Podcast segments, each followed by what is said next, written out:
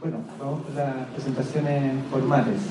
Eh, el ilustrador Pablo Margo está acá, es licenciado en Bellas Artes, colabora con sus ilustraciones en prensa, revistas, por ejemplo en el diario El País, New York Times, New Yorker, además ilustra portadas de libros y carteles.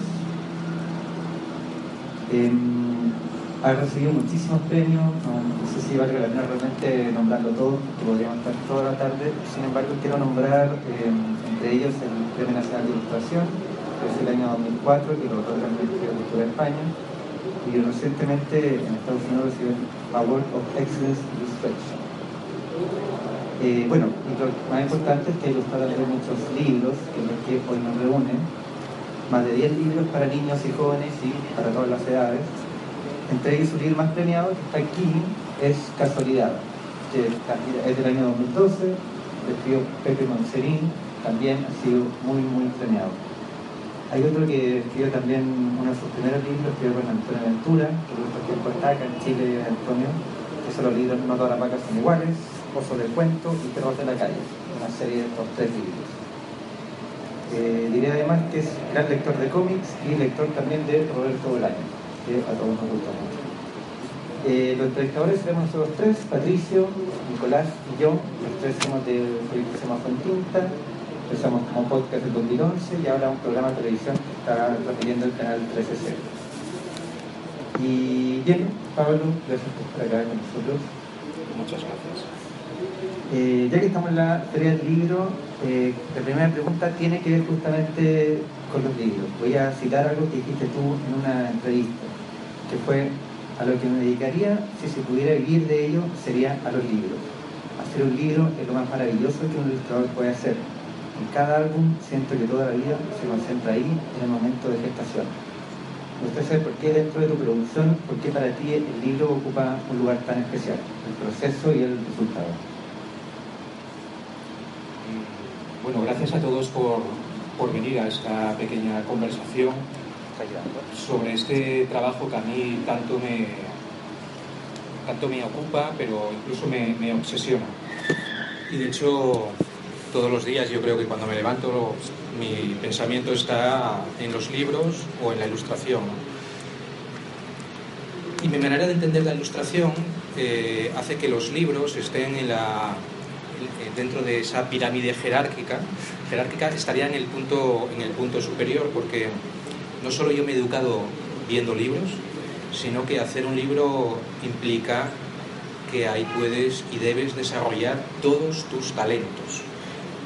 Porque además un libro, a diferencia de la ilustración en prensa o en carteles, que tienen un tiempo de vida muy concreto, la prensa pues puede ser un día, una revista pues siete días, un mes, un cartel probablemente, lo que dura el evento, pero un libro eh, está hecho para durar, si es posible, eh, eternamente. Aunque los libros se descataloguen, aunque los libros ya no estén en las librerías, alguien va a tener un ejemplar tuyo en su casa, lo va a guardar, no así la prensa, no los carteles, y ese libro dentro de 10, 15 años debería seguir funcionando, debería seguir siendo igual de excitante que fue la, cuando, la primera vez que salió o cuando se creó. Eh, nos recordarán por nuestros libros, no por nuestros trabajos en prensa. Eh, y Pablo, en relación a eso, eh, tú también has mencionado que de las actividades que un ilustrador puede realizar, la menos rentable precisamente es la ilustración editorial, pero al mismo tiempo es la que a ti más te fascina. ¿Eso ha cambiado la realidad que tú conoces en España? ¿Sigue siendo lo menos rentable aún? Bueno, eso ha cambiado, pero ha cambiado a peor todavía. O sea, si antes era, era bueno, podías conseguir algún tipo de, de, ingreso, ahora yo ya lo he descartado. O sea, para mí hacer un libro no, no, no hay una motivación económica, es de otro tipo, es creativa y también el prestigio que supone cuando el libro es reconocido, cuando el libro puede, no sé, realmente es como una carta de presentación, ¿no? de, porque ahí está todo. Pero los libros eh, no dan dinero y no me parece mal que sea así. Yo creo que si mi alquiler dependiera del, libro, del número de ejemplares que, iba a vender de un libro, eh, probablemente ilustraría de otra manera. Me gusta esa libertad que tiene actualmente hacer un libro, en el que sabes que, que lo haces no de una manera profesional o calculada, lo haces porque es tu testamento, es tu, tu identidad, está concretada en las páginas de un libro. Económicamente, un libro, sabéis todos cómo está repartido el tema económico, siempre es un 10% para los autores, de tal manera que los editores nunca pagan a los ilustradores o a los escritores. Lo que hacen es darles un 10% cuando se venda toda la edición. Si esa edición va a tardar mucho en venderse, lo que hemos llegado al acuerdo tácito desde hace cantidad de décadas de hacer dar un, un adelanto. Ese adelanto es insignificante eh, si miramos el tiempo que lleva hacer un, un libro. ¿no? Yo, yo, tengo mis estrategias y mi manera de hacer un libro. Yo, por ejemplo, con los editores nunca negocio los adelantos, no me importa el adelanto. No firmo contratos hasta que no esté hecho. Yo quiero sentir la mayor libertad posible y no sentir ningún tipo de condicionante mientras estoy haciendo un libro. ¿Y, y en general se respetan esas condiciones que tú planteas? Que se respetan porque son muy beneficiosas para el editor sería muy poco respetada por ellos si lo que pidiese fuera el 10 por, o sea, el 100% de lo que supondría la edición entera. Ellos no van a arriesgar nada, pero yo entiendo que en su seguridad de que no van a perder nada, yo es donde puedo eh, acoger toda la libertad del mundo. Yo puedo arriesgarme entonces al 100% y creo que es un trato justo. Bueno, justo de un artículo, vamos a hablar de un artículo que, que verdad una entrevista publicada en el sitio crean.es, que dice algo eh, bien interesante, dice, leer una imagen de Pablo Amargo adquiere un carácter de eh, reto intelectual, en que nuestra mente tiene que desplazarse y ponerse a trabajar. Y los asistentes pueden ya poner a trabajar la mente porque se están proyectando varias ilustraciones de Pablo. Te quería preguntar por lo que quieres provocar con tus ilustraciones. Decías también en otra entrevista que te parecía muy mala las ilustraciones que resumían lo que uno leía en el texto. ¿Cómo se trabaja ese sello distintivo que hace que, que nos pongas a trabajar las mentes cada vez que vemos tus imágenes? No, yo, yo no, no es un ejercicio en el que quiera que, además me resultaría incluso soberbio, ¿no? Pensar que con estas imágenes pongo a trabajar la mente yo no, no, me planteo el trabajo mío de ilustrador eh, como un encargo, pese a que yo realizo encargos. Para mí es, un, es como una gimnasia que necesito diaria, en la que necesito dar lo mejor, superarme.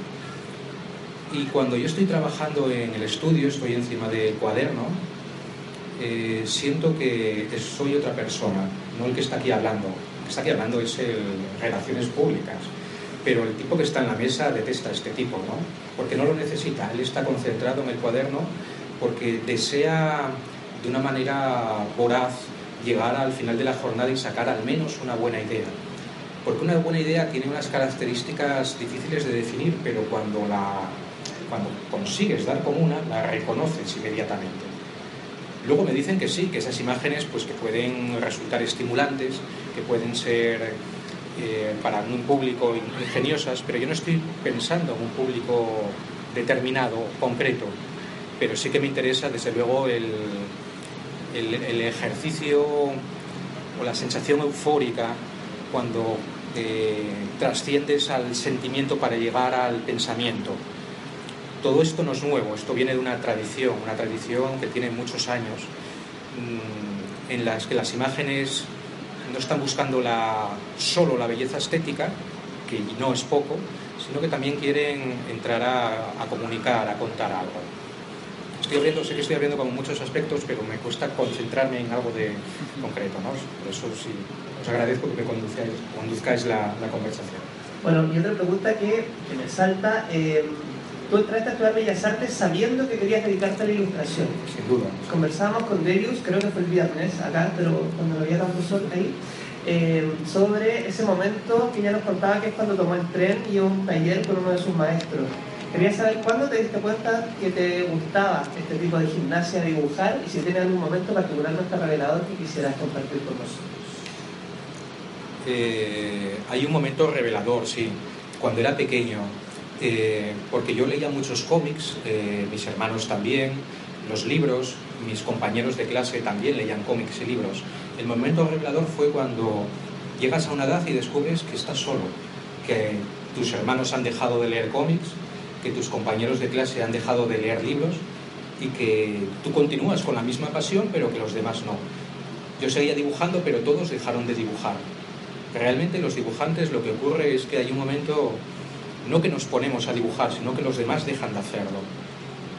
Nosotros continuamos. Ese para mí fue un momento revelador, encontrarme solo con esta obsesión.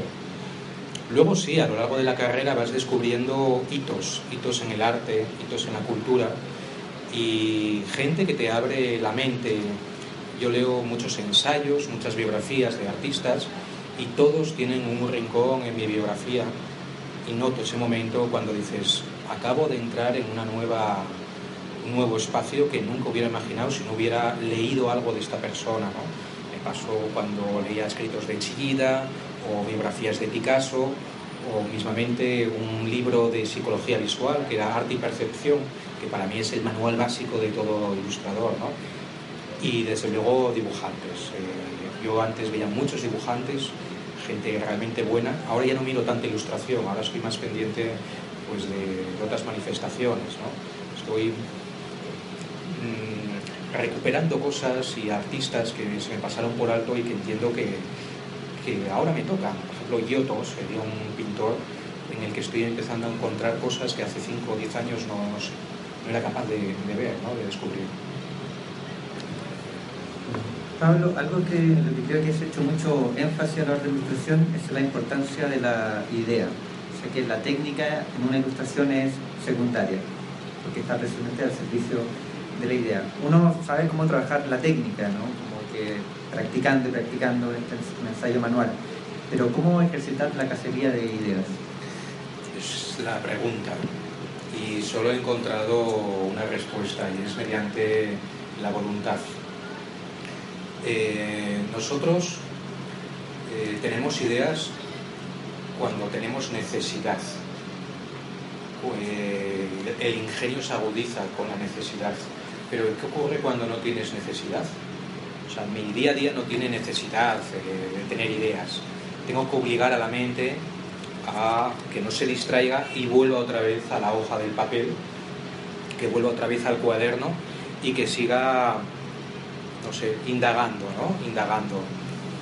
Yo tengo estrategias y métodos para poder sacar ideas, pero bueno, son míos particulares. Yo no tengo problemas con la hoja en blanco, nunca parto de cero. Por ejemplo, Miró hacía una cosa que era muy, muy interesante y era el de facilitar el accidente. Él tenía una tela, pero esa tela no era una tela limpia, sino que era una tela que tenía una mancha, a veces él había, salpicaba para que manchase la tela y a partir de ahí él arrancaba, a partir de ese accidente. Yo no soy tan, mi trabajo no es el de la espontaneidad, el del gesto, el de no me dejo llevar. ¿Cómo hacer entonces? Gracias a los cuadernos yo estoy continuamente revisándolos y viendo alguna idea que había abandonado porque no me parecía que tuviera a lo mejor eh, ningún interés o no se me ocurrió entonces cómo resolverla y veo caminos eh, que no fueron explorados y que quizás es el momento de explorarlos. estoy siempre revisando cuadernos, volviendo atrás, trayéndolos adelante, viendo a ver ahora qué puedo hacer por aquí. Pero se trata de no parar, de no parar. Mi estrategia es estar siempre en el estudio, todos los días. He descubierto que muchos escritores hacen esto. Lo importante es estar, te dicen, delante de la máquina de escribir, aunque no sepas qué escribir. Yo hago esto. Yo me siento y ahí intento que se me ocurra algo, pero si no, no me levanto, continúo allí. La clave es no marchar de casa, intentar estar todas, todas las jornadas buscando ideas. Y tarde o temprano eh, alguna llega, porque si algo dicen, por ejemplo, los humoristas gráficos, que saben mucho de esto, de lo que yo estoy hablando, es que siempre, siempre, siempre, tarde o temprano, acaba llegando la idea. Pablo, en relación a eso, tú has señalado que tu trabajo ha tendido a convertirse en una especie de sudoku, eh, que tú mismo te has impuesto reglas, has formado como una especie de sistema legal en torno a tu trabajo. Eh, ¿Eso ha ido en aumento? ¿Se ha detenido? ¿Ha? ¿Se ha relajado tu sistema o este sudoku? Sí, yo creo que las, eh, estas actividades creativas son aquellas en las que la obsesión es buena. Y yo soy una persona obsesionada con una seria neurosis y lejos de que las reglas autoimpuestas han disminuido, lo que han hecho es crecer, crecer cada vez más. Es como si jugaras a tu propio juego, con tus propias reglas, que únicamente debes no traicionar, nunca. Y sí, sí, cada año planteo nuevas reglas y cada vez se me complica aún más las cosas, ¿no? Claro, te pueden decir, pero ¿qué más da? Sáltatelas, nadie le va a importar. No, no, son para uno, son para uno mismo. Tú no dibujas para los demás, dibujas para ti. Y sabes que la disciplina consiste en, esto, en mantenerte firme a estas reglas, que surgen, no es que yo vaya buscando reglas, es que surge. Un día dices, ¿y si dibujo de esta manera? O ¿y si evito esto? Y lo llevas a rajatabla hasta el final, ¿no? Y en este momento es una locura. No es que yo vaya con un manual al lado intentando ver si se ha cumplido todo. Tú sabes cuáles son, ¿no? Eh, por ejemplo, ya no en las ideas, en el dibujo. Dibujar está lleno de clichés. Los dibujantes dibujamos eh, personajes, por ejemplo, y las extremidades como las manos se han dibujado millones de veces por grandes artistas es muy normal que alguien, la primera vez que coge un lápiz y decide dibujar, eh, dibuje a la manera de cómo dibuja este la mano, cómo lo dibuja qué. Se trata de, yo estoy en una actitud ahora en la que no quiero clichés, ¿cómo dibujaría yo la mano? Entonces estoy recurriendo continuamente a la naturaleza. Como decía, creo que era Robin, de vez en cuando hay que consultar a la naturaleza, estoy consultándola continuamente.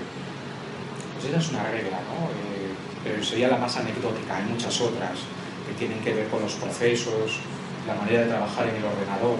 El ordenador es una máquina diabólica con la cantidad de posibilidades que tiene. De manera que yo la reduzco a, la mínima expresión. La manera que yo tengo de utilizar el ordenador con, es con un programa elemental, básico.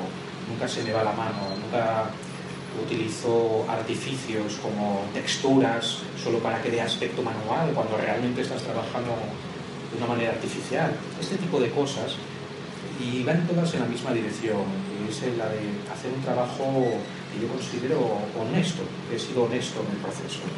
Pero sí, es un sudoku, un sudoku gráfico que me trae verdaderos dolores de cabeza.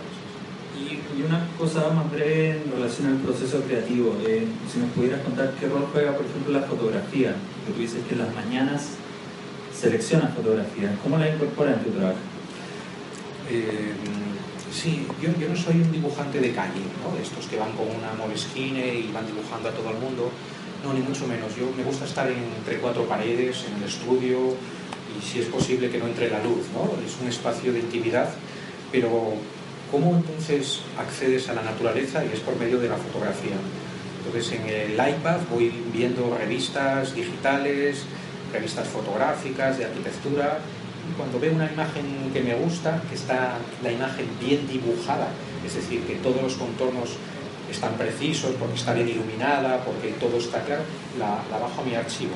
Principalmente son eh, personas, personas, páginas mm, donde hay modelos eh, sacados en la calle, eh, retratos urbanos, todo lo voy bajando y las mañanas las dedico a dibujar de una manera lo más eh, sencilla y eh, fiel posible el retrato. Se trata de que no haya acentos de artista, es como si te diluyeras. Solo quiero a línea, sin luces, sin sombras, sola línea, y si es necesario borrar y borrar mucho hasta que esta foto está llevada a mi papel. Cuando dibujamos, los dibujantes eh, partimos de un conflicto y es un conflicto que, viene desde el principio de los tiempos y que explica eh, en la historia del arte los dos movimientos que se han dado. Y es aquel en el que eh, se representa lo que se ve o se representa lo que conoces. Picasso decía que lo que conocemos está condicionado, lo que vemos está condicionado por lo que conocemos. es muy difícil dibujar de manera objetiva. Y es un ejercicio que yo hago diario buscando el naturalismo para desplazar ese conocimiento, de tal manera que acabas dibujando formas. Ya no dibujas una cara, no dibujas una mano, no dibujas una raíz, solo dibujas formas. Y es el lado derecho del cerebro el que no juzga, el que se pone en acción. Esos dibujos, que yo tengo cuadernos con esos dibujos neutros, luego los hago dibujos del dibujo. Y ahí es donde empiezan a producirse deformaciones, empiezan a producirse errores.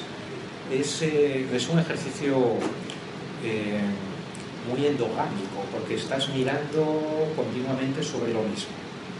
Pero para mí los ejercicios diarios de fotografía se ha convertido en, en algo esencial y nunca cometería, por cierto, el error de sacar esos dibujos fotográficos como una ilustración definitiva. Eso eh, no tienen, para mí esos dibujos artísticamente o creativamente no tienen ningún valor. Hablemos de tus cuadernos. Eh, en el sitio web pablomargo.com usted puede entrar y ver todo el material de Pablo Margo. Incluso hay poleras. Si alguien quiere una polera, está la polera de Pablo Margo con ilustraciones. Una polera. Una polera, una camiseta. Ah, hay camisetas. Sí, hay camisetas. En Chile decimos polera, en Argentina remera, y bueno, en otros países eh, no sabemos. Eh, te quería preguntar, Pablo, porque en uno de esos cuadernos que están en tu sitio web, eh, está escrito, llegué a ese punto en el que solo se dibuja para defender la dignidad. ¿Podemos hablar sobre esa sentencia que... ¿Cómo llegó a ser escrito a tu cuaderno y qué querías expresar en ese momento? Yo, en todos los cuadernos donde voy sacando ideas, es verdad que muchas veces escribo anotaciones que me vienen en los momentos pues, en los que no te sale una idea, de frustración, a lo mejor es una etapa, etc. Y, y quedan registrados y cuando los subo a la página web evito fotografiar aquellas sentencias que me podrían meter en un compromiso, pero veo que aquí no he sido suficientemente hábil para borrarla o para evitarla. ¿no? algo me estaría pasando en aquel momento, pero efectivamente eh, yo creo que sí que estoy dibujando porque muchas veces se ha convertido en la única tabla de salvación que yo personalmente tengo. Eh, yo no me he dedicado a ninguna otra cosa en la vida que a dibujar. No he realizado ningún otro tipo de empleo, solo vivo de mis dibujos. Mis dibujos eh, me dan la vida y la comida pero hay veces que la comida no llega y tú sigues dibujando y te sientes también eh, en etapas pues eh, agredido por las circunstancias o porque deseas, no sé, algo y no lo, que sea. Y al final siempre recurres al dibujo, que es el único lugar donde encuentras ese momento que te da sentido. Yo creo que el otro día, por ejemplo, comentabais en la mesa y, salió el tema de tomarse las cosas un poco, no sé si a la ligera, pero no darle tanta importancia eh, en algunas cosas. Yo no estoy de acuerdo con eso. O sea, yo creo que mm, es importante al menos algo en la vida de uno tomárselo en serio. No importa lo que sea. Puede ser eh, una filosofía o una religión o la gente que, que ama la comida y le gusta cocinar puede ser en mi caso el dibujo, pero cuando amas algo hay que tomárselo muy, muy en serio. Y eso te da la dignidad, ¿no? Es lo que te da sentido de, estar aquí. Y a mí me emociona cuando alguien se toma las cosas en serio, tan en serio. Es una cuestión de dignidad, sí, efectivamente.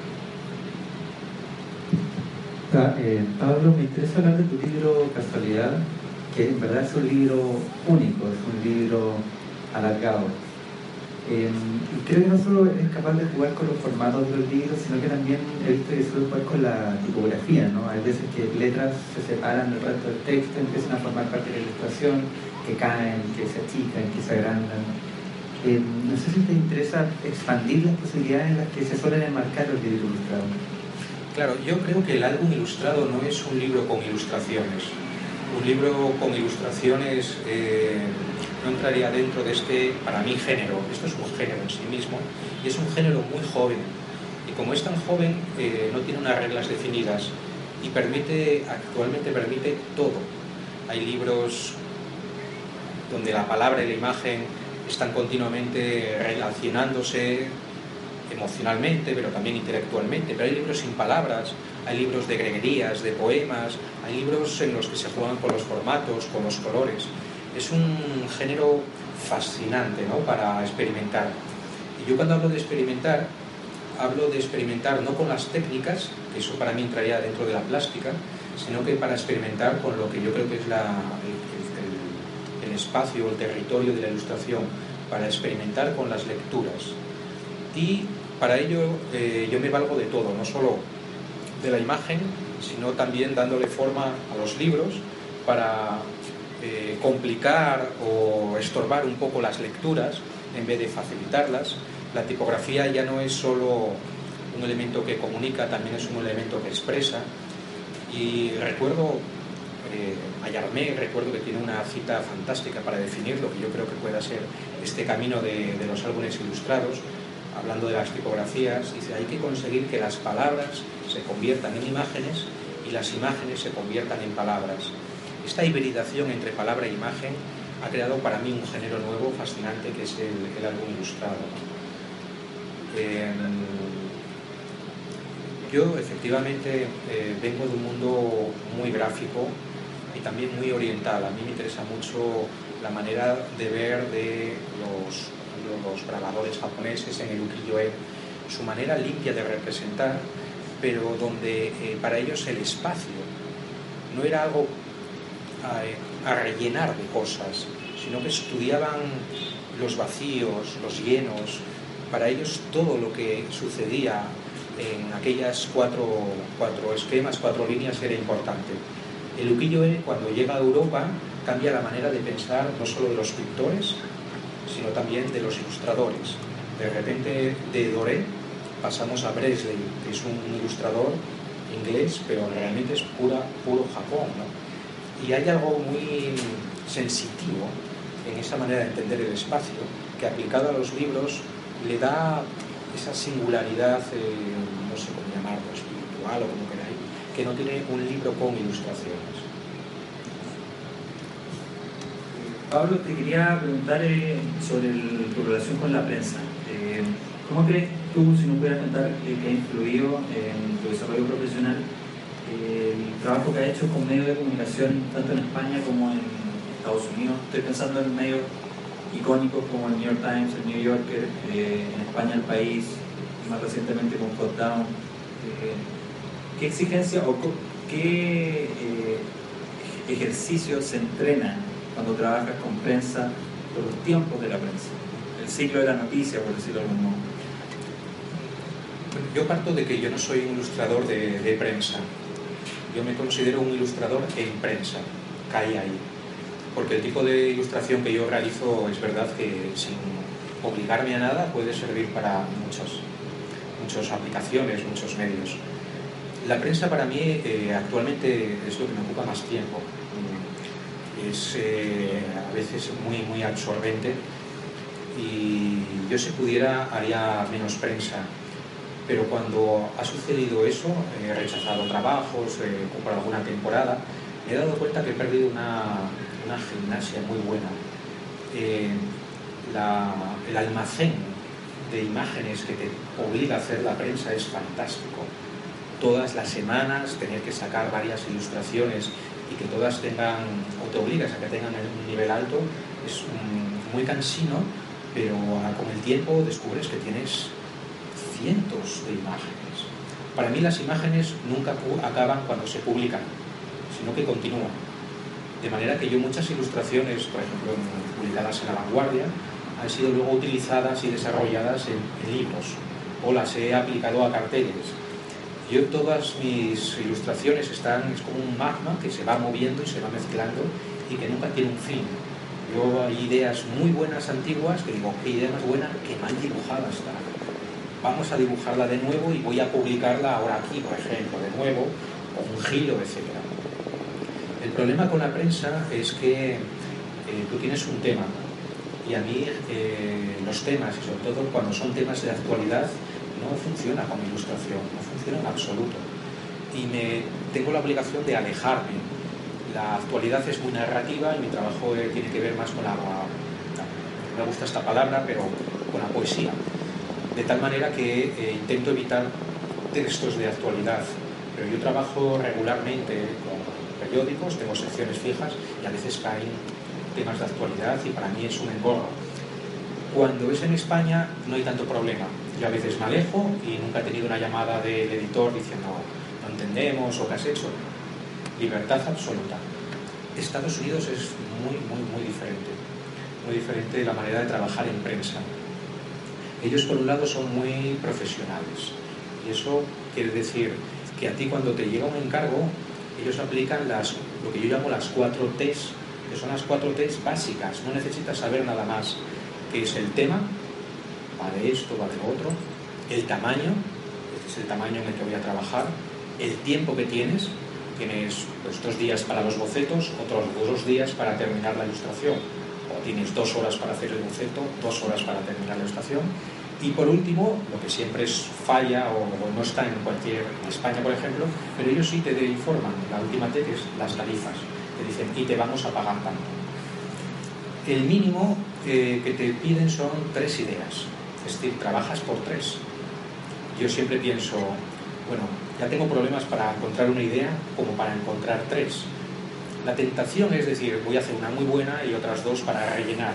Problema, y si escogen la que es para rellenar, no deberíamos hacer eso, pero no tienes tiempo y sabes cuál es la mejor, pero entonces dices, la manera de evitar que cojan una mala es haciendo tres buenas.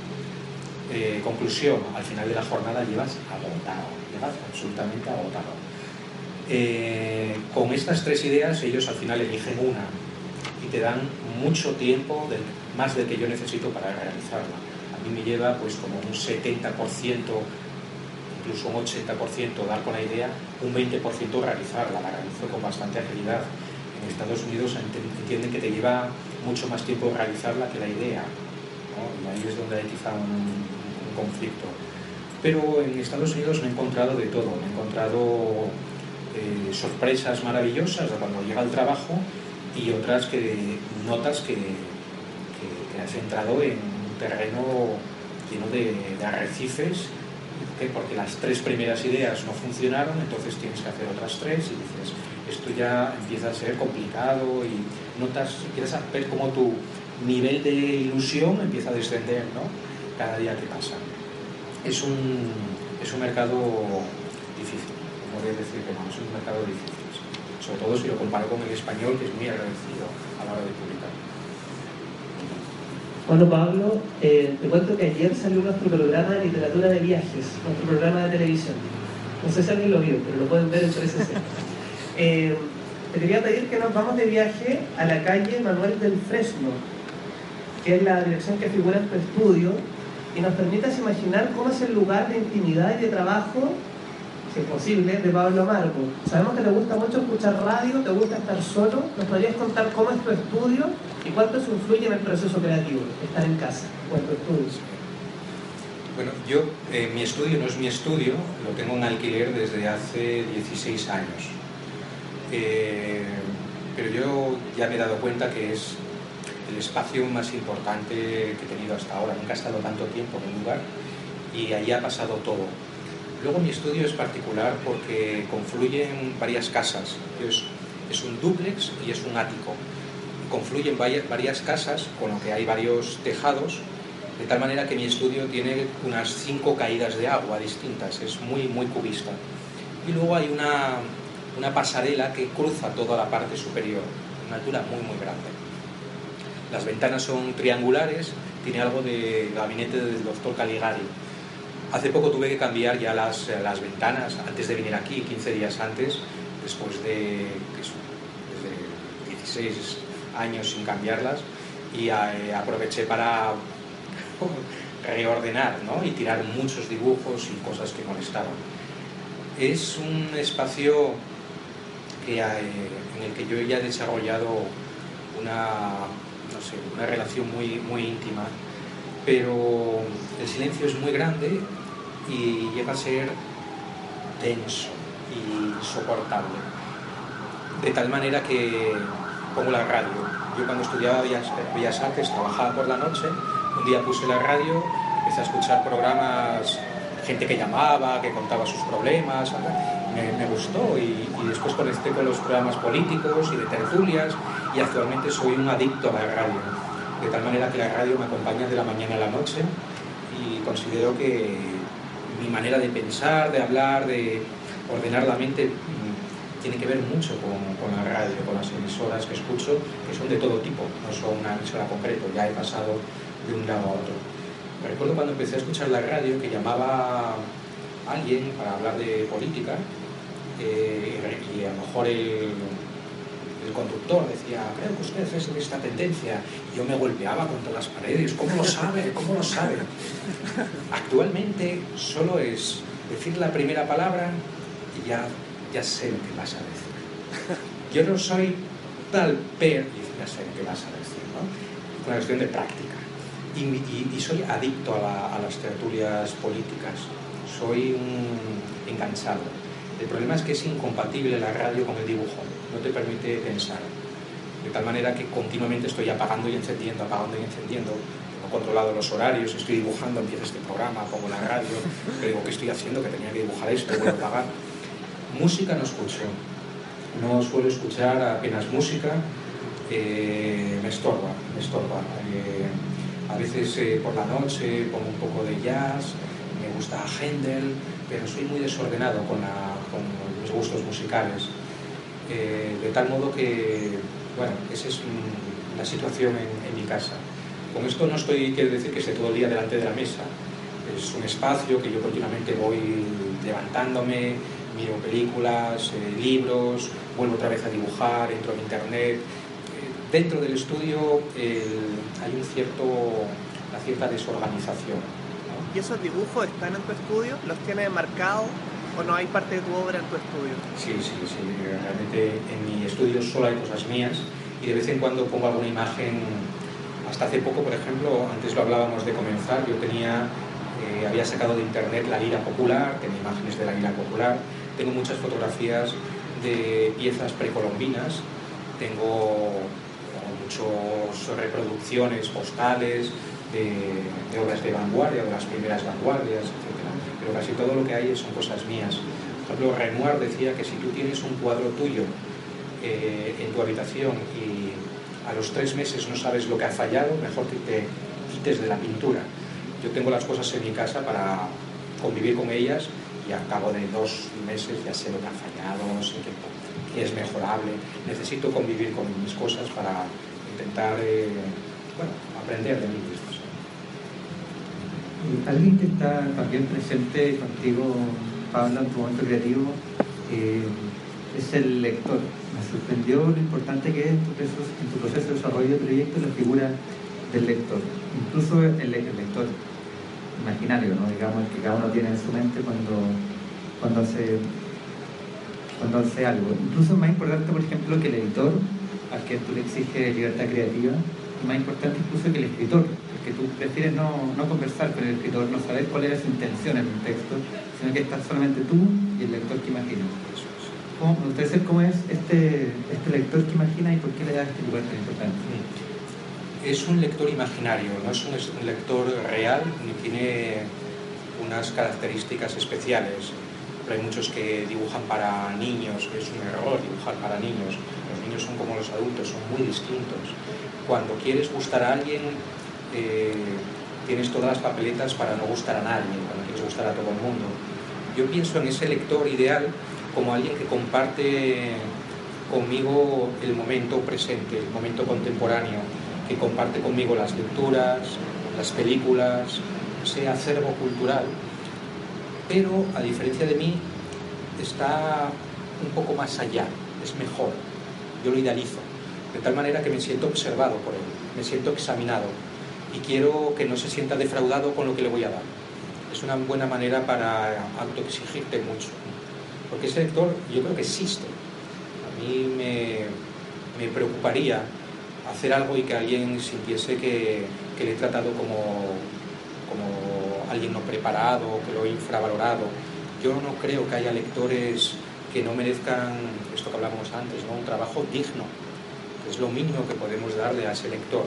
Pero insisto, no es un lector concreto, somos todos nosotros. ¿Por qué prefieres no tener relaciones con el escritor?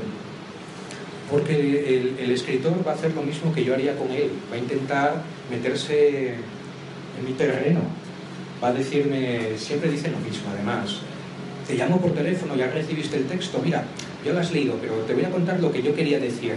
No, a ver, querías decir ya lo has dicho y además por escrito, aquí está. No, déjame relacionarme con lo que has escrito, no contigo. Yo quiero empezar a crear a través de la creación, no de tus intenciones.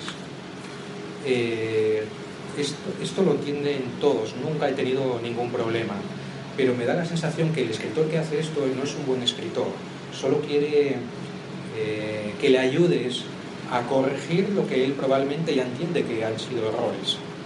Si los buenos escritores permiten, aceptan y a veces exigen que tú seas creativo con su trabajo.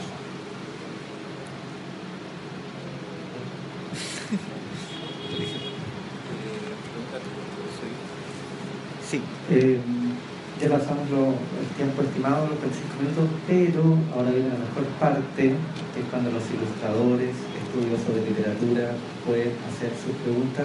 Tenemos ahí un técnico con un micrófono que nos va a ayudar. Así que por ahí, levanta su manito, nosotros los dejamos hacer todas sus preguntas.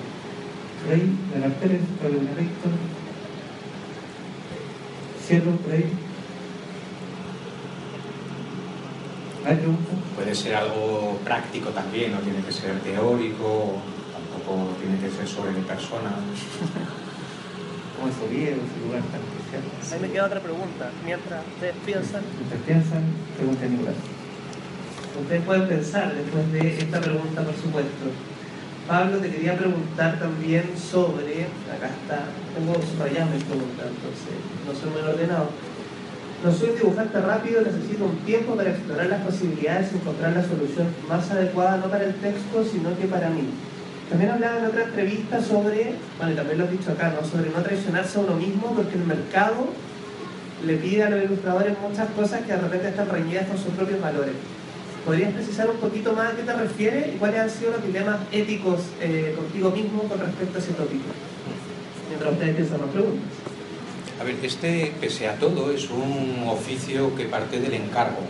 Pueden darse casos como un libro donde tú arrancas de cero y luego buscas la editorial, pero generalmente no es así. Generalmente te llega, te da un encargo de la editorial o de un periódico y ahí eh, eh, empieza ya el primer problema, porque es inevitable que tú te sientas halagado, agradecido, porque alguien entre todos los ilustradores ha decidido que tú vas a ser el que va a hacer este trabajo. Lo que sucede es que el ilustrador no quiere defraudar esa confianza, no quiere que aquel que te ha encargado se lleve una decepción. Y la tentación es la de mm, empezar a pensar por él. Primer error.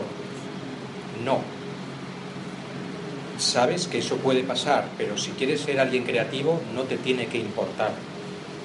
Y puede que eh, aquel cliente eh, se sienta defraudado, pero tú no debes sentirte defraudado con lo que has hecho. Yo para esto tengo una manera de pensar y es que el primer cliente es el último. Nunca más va a volver a trabajar conmigo. Y me da mucha libertad. Eso ya empiezo a trabajar así, de esa manera, con, con, con libertad. Creo que esto que nos pasa a mí le ha pasado a, todos los artistas, porque todos los artistas han querido vivir de su trabajo, pero con, con el tiempo se han dado cuenta que, bueno, que aquello ha cobrado una autonomía tan grande, es tan sólido, que quizá los deseos del cliente son inferiores a los que la propia obra está demandando. Realmente todo el trabajo ya, ya está dado, nos lo está exigiendo, las reglas nos las está exigiendo nuestras, nuestro propio oficio. ¿no? Yo creo que es un oficio que está continuamente poniendo trampas y son trampas emocionales que tienen que ver con la gestión del ego, con la gestión de las ambiciones, con la gestión de, pues no sé, del deseo de reconocimiento, pero que cuando somos capaces de dejar eso a un lado y escuchamos a la obra hablar, allí se encuentra todas sus exigencias. Yo parto, mi material de trabajo tiene que ver mucho con la duda. Soy una persona que duda mucho y leí hace poco de unos diseñadores que decían, si no dudas es que no has explorado suficientemente. Dudar es el resultado de explorar. Yo dudo y pruebo todo, voy a base de ensayo y error, y cuando lo he probado todo, ya el trabajo me va demandando cuál es la opción correcta. Pero hay que saber actuar y escuchar. Es una cuestión también de oído, que son imágenes. El trabajo te va eh, dictando cuál es el camino correcto. Pero si estamos escuchando lo externo al trabajo, el cliente, lo que puedan pensar los amigos, si voy a defraudar o no a los compañeros de oficio, vamos añadiendo ruido y vamos dejando de escuchar lo que nos está pidiendo el trabajo. ¿Hay más dudas? ¿Sí? Ah, acá una pregunta.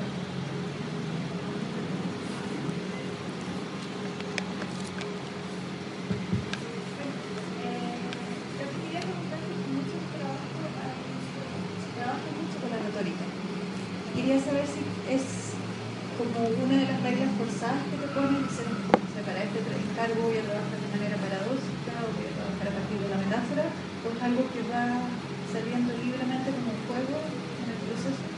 Es muy, muy buena pregunta. No, no, no hay reglas a priori. Hecho, yo intento trabajar cada ilustración como si fuera la primera vez, aunque al final llegues a territorios muy semejantes. Pero no hay una Además, eh, nadie hace poesía diciendo voy a poner una metáfora y voy a... No, van surgiendo.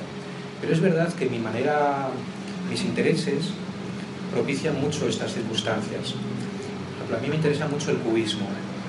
Eh, y el cubismo por una razón, porque es el primer movimiento pictórico que deja de estar interesado en pintar el mundo para empezar a pintar la propia pintura. Y ahí se genera un bucle es un lenguaje, un sistema que mira el propio lenguaje. Y eso genera situaciones paradójicas que cuando yo las aplico pensando de la misma manera me dan estos resultados. Soy un, dibujante muy de un laboratorio y es una ilustración que eh, trabaja sobre ilustraciones, no sobre el mundo. Si utilizo el mundo, como hablamos al principio, para encontrar las formas, para aplicarlas, pero realmente eh, el motor de la ilustración o de este tipo de ilustraciones es la propia historia de la ilustración o de la gráfica, lo que sea. hay, un, hay un lenguaje y yo estudio ese lenguaje, intento hablar de ese lenguaje y ahí es cuando se crean esas circunstancias que tú dices. Entonces, digamos que todo está propiciado para que salga pero hacerlo a priori es, es, imposible, es una locura y resultaría hasta un poco artificial o bastante artificial. Muy buena pregunta. Aquí hay otra pregunta que el micrófono pase adelante. Ah. Eh, un poquito en la misma línea de la pregunta anterior. Eh, no sé, ¿ha llegado por los años a desarrollar un tipo de metodología para trabajar en base a un texto, como escribir unas ideas y de ahí pasar el tiempo? o bocetear directamente. Entiendo lo que dices, sí. Mira, hay, hay compañeros que hacen como brainstorming y van, leen el texto y empiezan a apuntar las ideas esenciales, van soltando... Yo no hago nada de esto, o sea, dejo dentro de, este esta manera de trabajar que parece muy racional y mucho de intuición, muy intuitivo que sea todo, muy, muy intuitivo. Entonces mi manera a ver, es mi método, eh, si se puede llamar como tal, y no es un método cerrado, cambiará dentro de un año, será distinto. Pero me he dado cuenta, observándolo, que tengo un proceso que es el siguiente. Yo leo un texto, cuanto más tiempo mejor, yo trabajo mucho con los tiempos. Si es un libro es genial, puedes dilatarlo durante meses.